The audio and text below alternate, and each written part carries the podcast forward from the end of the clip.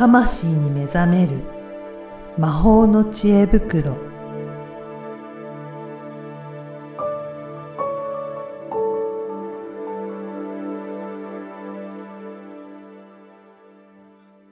こんにちは、小ラボの岡田です。こんにちは。リアルスピリチュアリスト橋本由美です。ゆみさん、今回もよろしくお願いします。よろしくお願いします。はい。今日は140回っていう、ね、もうだいぶ来ましたね。はい、はい順調に皆さんのおかげではい。続いております。はい。で、リスナーさんから実は今回質問が来ているということなんですが、ぜひご紹介いただけるでしょうか？はい。えー、ラジオネームクジラさんからです。はい。こんにちは。毎週楽しみに拝聴しております。私は仕事で心身が疲れていた時、たまたま目に入ったクジラの動画を見てから、クジラに魅了されてしまい、クジラに癒しや神聖な魅力を感じます。友人にクジラが好きなら、イルカやウミガメも好きなの？と聞かれて考えてみたら、イルカやウミガメも可愛いと思うけど、お友達という感覚だなと感じ、クジラに対しては特別な感情が湧き、懐かしいという感覚にもなります。もしかして前世でクジラだったのかな？と思っていたのですが、最近パワーアニマルの存在を偶然知って、クジラのパワーアニマルのメッセージが自分に似ていると感じました。さらに最近突然ユニコーンが映像や動画、物で目に入り、すごく気になりだして、イメージすると、すごく近くに、うん、感じるように思います。パワーアニマルやトーテムアニマルの存在を最近知ったばかりでもう少し詳しく知りたいと思うので、そのようなテーマを取り上げてくださったら本当に嬉しいですと。おー、そうなんですね。そうなんですよ。へー。これどうなんですか？このパンパワーアニマルとかそういったものって。ももう少し詳しく教えてもらってもよろしいですかね？はい。うんえーとですね、これは、あの、主にネイティブアメリカン、インディアンのはい。方々が、まあ、言われているというか使っている言葉で、うんまあ、トーテムっていう言葉はもっとインディアンの方だけじゃなくて、えっ、と、なんかいろいろな宗教とかはい。で、えーあるんですけど、宗教というかね、えー文化であるんですけど、まあ、ざっくり、ざっくりパワーアニマルの話をすると、はい。ざっくりそのイン、えーと、ネイティブインディアン、アメリカンの方々は守護霊がね、動物と考えてあいるんですね。そうなんですね。うんはい。で、そ、動物そのものが、まあ、スピリットっていう、んまあ、考え方というかね、文化によって違うわけですけど、そのシャーマニズムとかアミニズムから来ています。うん。うん。で、その守護霊っていうのがやっぱり、日本人だと人っていうイメージが強いかと思うんですけど、はい。これ本当文化、宗教によって形が変わっていて、まあ、日本っていうのは、アミニズムと様々な宗教が混在している、うん。不思議な国というか、嬉しい国というか、うん何でもありな国で、まあ、あの、じゃあどれが正解みたいなのっていうのは、ちょっと前回の話につながるんですけど、はい。正解っていうのは考え方をちょっとやめた方がよくはい。本質何なのかっていう、あの、うん表現が違うだけで、国、文化によって、えー言葉や表現が違うだけで、根っこにあるものは、なんか命の源とか、うん。うん、そのどこから来たのかみたいな、まあ、ざっくり言うと源って表現でしかなくなっちゃうんですけど、はい。やっぱそこに何かある、そして大いなる何かによって生かされて、動物もいて植物もいてっていう考え方は、うん結構、まあ、ちょっとキリスト教はちょっと脇に置いて、うん。多くのね、世界では皆さん何らか感じてる部分なわけなんですよね。はい。で、ちょっとイルカとクジラの話に戻るんです。戻るっていうか、そっちの話をすると、あの、いクジラ、イルカ好きな人はレムリアの時代とかの前世がある方が多いです。はい。で、特にね、ハワイとか好きだったり。あ、の、動物好きだったり、えーやっぱね、あーすごくイルカとかクジラとか好きっていう人多いんですね。で、レムリアの時代っていうのは、あの、クジラもイルカも、まあ、人と共存して生きていた時代なので、前世クジラっていうのは、あと前世イルカっていうのはあり得ます。うん、うん。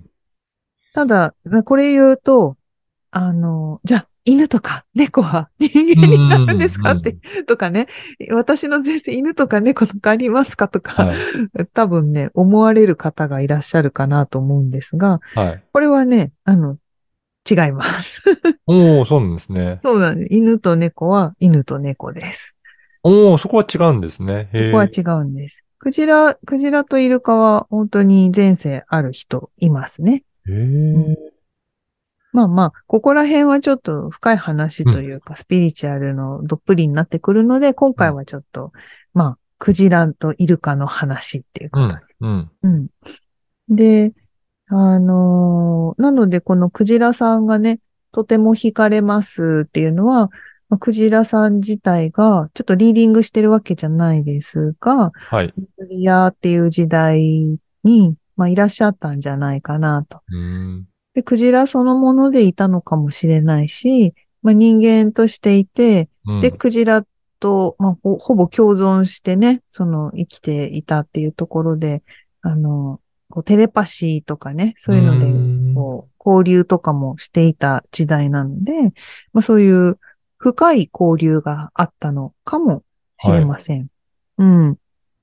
ね、レムリアとかわかんないよっていう人は、まあ、レムリアって聞くとなんかちょっと、なんか気になったっていう人とか、あと、まあ、ハワイとかちょっと好きな人。うん。ちょっと、ちょっとっていうか、ハワイ好きな人はめっちゃ好きだかうらね。ん。とかは割と多かったりしますね。うーん。あとはね、ネイティブインディアンの前世があるとかだと、やっぱりパワーアニマルっていう概念がうんしっくりする。はい。しっくり来ない人もいるんですよ。うん。うん。うん。多分岡田さんがパワーアニマル、なん、なんかカンガルーですよとか言っても、うんえー、そうなんですか？そそんな感じですね はいですよね。うん。やっぱなんかその、そういう感性うん。文文化、ね、あの、アジアが好きな人がもいれば、ヨーロッパが好きな人がいるいますね。もんで、やっぱその人の周波数、波動、感性に近いものっていうのは惹かれるし、言われてもなんか納得感出るんですよ。ああ。だからそういったものが、ピンとくる人はやっぱりそういったところの感性が近いとか、そういうところあるんですね。ありますね。だから結構、あの余談ですけど、旅が好きな人と話してると、うん。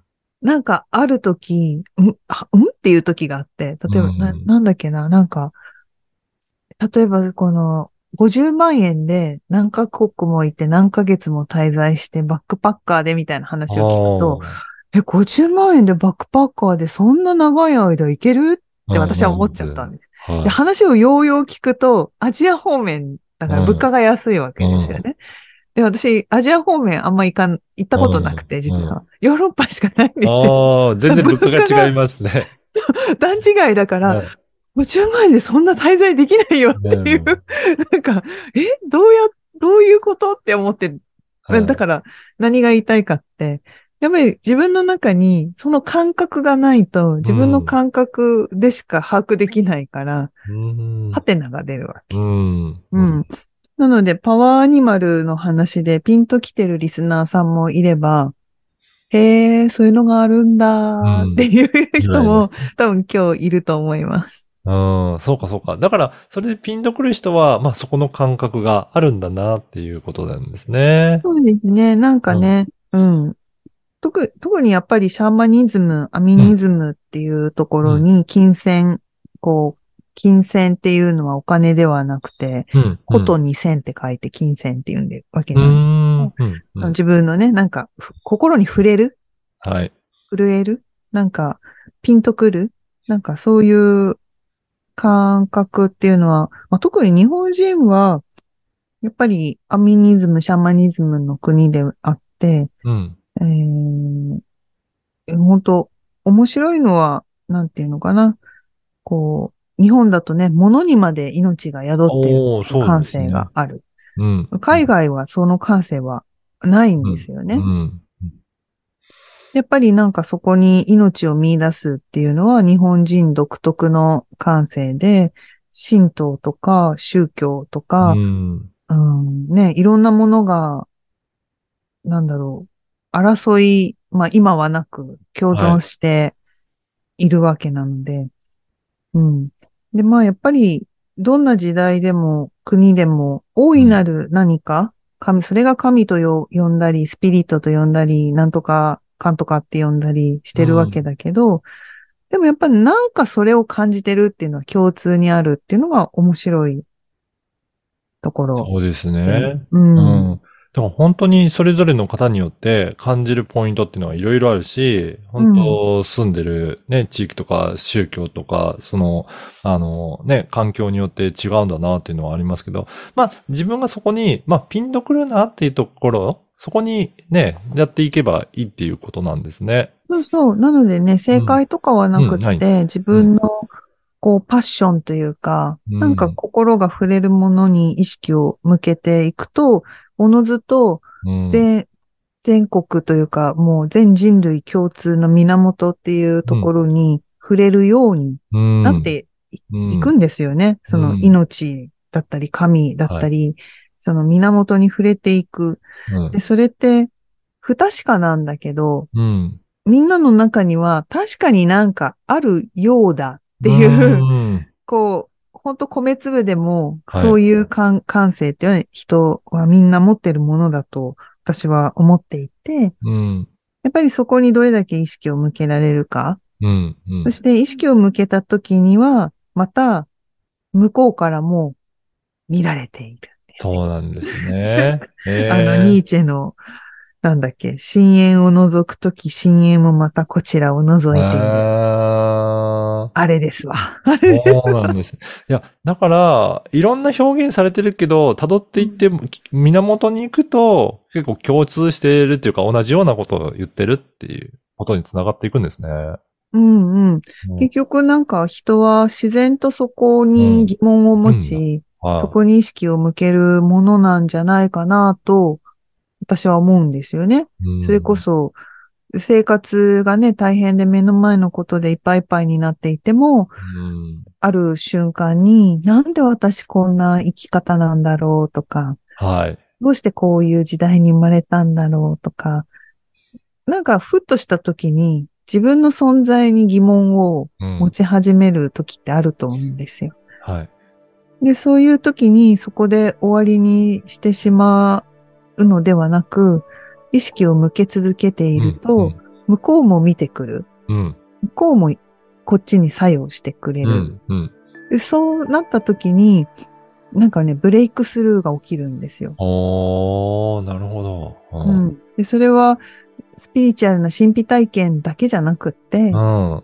あの、それこそ、星の王子さんが、うん。銀座でマダムに出会ったみたいうに、ん。ブレイクスルーうんは人からもたらされる、必ず。ああ、なるほど。あうんじゃあなんかそういったところでね、意識を向向けていって、そのブレイクスルーもね、訪れていくっていうことなので、ぜひね、はい。あの、今日のご質問にね、あの、もうお答えになったかと思うんですけど、ぜひ皆さんもそういった感じをね、持っていただければと思いますね。そうですね。はい。はい。なんかね、クジラが好きうなんクジラさんはぜひね、ハワイとか行ったらいいとね、思いいですよね。はい。うん。いやーすごくいいお話参考になりました。そして、ユミさん、もう、クラウドファンディングが始まっていて、ね、いろはいんな方に応援もいただいているということなんですけど。はい。はい。本当ありがとうございます。皆様の応援のおかげで。ねはい。いいですよね。で、ぜひね、あの、このポッドキャストの説明欄にクラファンのリンクも貼っておきますが、そこでねですね、お気に入り、サイトを開いていただけると、右の方にハートマークのお気に入りっていう印があると思いますので、ぜひそこをチェックしといていただければなと思います。そうするとですね、ユミさんの活動報告もメールで連絡が届けられるので、今どんな感じで活動されてるのかっていうのが随時わかるようになってますので、ぜひそこもチェックいただきたいなと思います。はい。ぜひぜひお願いします。はい。ゆみさん、今回もありがとうございました。ありがとうございました。